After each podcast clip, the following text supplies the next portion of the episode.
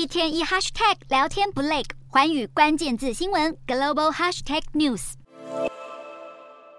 度假天堂太的黑警勒索事件不断延烧。台湾女星安于晴抛出在泰国参拜四面佛的美照。她自曝在泰国旅游时，被泰国当地黑警敲诈二点七万泰铢，大约是台币二点五万。泰国警方表示，他们四号凌晨在曼谷临检站拦下安于晴一行人，因为安于晴喝醉，而且没有带护照，表示朋友会送护照，但等了一个小时没人出现。在语言不通的情况下，双方火气越来越大。接着，泰警要求他们打开包包检查，发现里面有电子烟器具，而这类器具在泰国并不合法。安于情则反击表示，自己根本没有喝酒，控诉对方胡说八道。他还说能明确指出是谁收钱。这起事件连烧好几天后，曼谷警方终于在三十号坦承收钱，案件正在调查中，也将涉案的七名员警调离现职。不过，在泰国卖酒可是有规定时段，每天能合法贩卖酒精饮品的时间是早上十一点到下午两点，以及下午五点到午夜十二点两个时段，其余时间都不可买卖酒类。酒吧则是能卖酒卖到凌晨两点。不过，泰警卷入争议的事件可不止这桩。中国一名网红花钱雇佣泰国远警开警车为他开道，警车一辆是泰币七千，大约台币六千九，警用重机则是泰币六千。泰国警方鸣笛开道，一路畅行无阻，从机场通关到饭店，本来要花上三个小时，砸钱之后只要一个小时就到了。泰国警方私下以公务车兼差捞钱，除了违法，也重创形象。泰国官方已经表示要对此进行调查。